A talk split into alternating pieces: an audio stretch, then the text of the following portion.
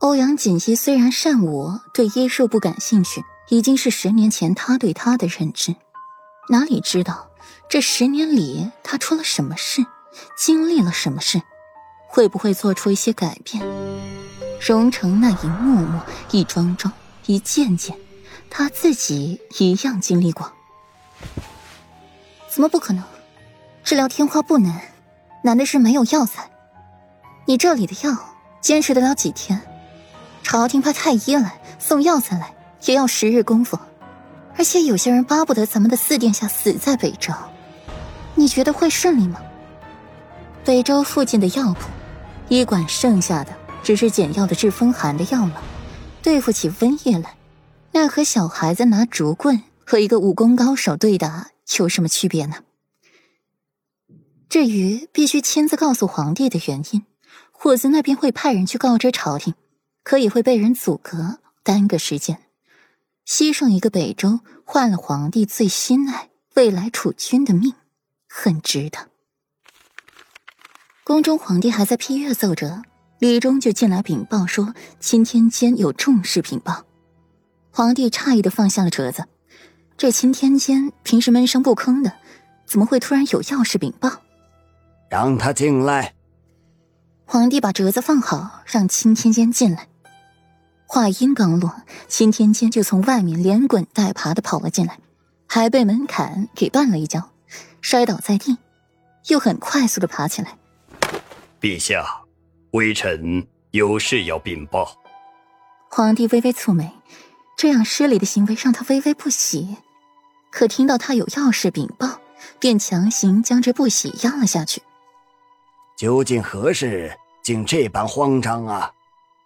皇帝沉下了声音：“禀陛下，昨日微臣夜观天象，发现彗星袭月，妖星降世，此乃东巡祸事。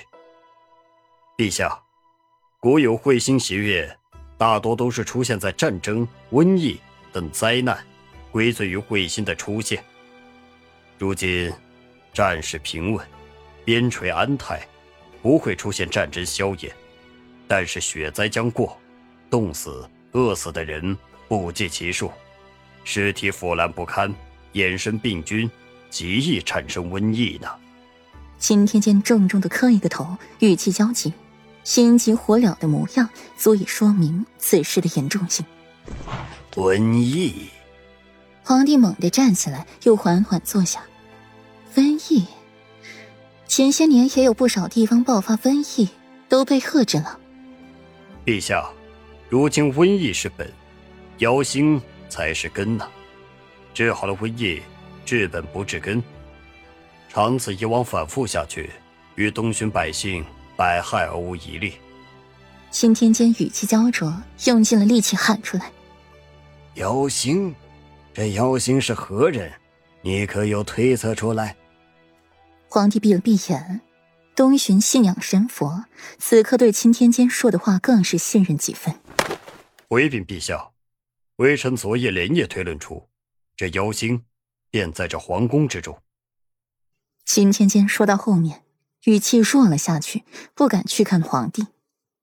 你是说，明夫人？妖星现世，自然是指腹中子。还是后宫宫妃所怀，那可不就只有欧阳明了吗？微臣不敢，只是事关重大，还请陛下定夺。陛下，毕竟眼下没有出什么事，说不定是微臣推测错了，不是彗星喜悦。秦天监越说声音越小，低下头不敢去看皇帝的眼睛。没有真凭实据。借你一百个胆子，你敢来欺君罔上吗？皇帝闭了闭眼，想起前些年钦天监的推测，都是在事发的前几天推测出来的。那时自己不信，导致了荣城天花一役，导致了几乎全城人的死亡。那一次也是会心袭月。如今皇帝不得不信，欧阳明身怀妖心一事，很快便传遍了后宫。传到了欧阳明的耳朵里。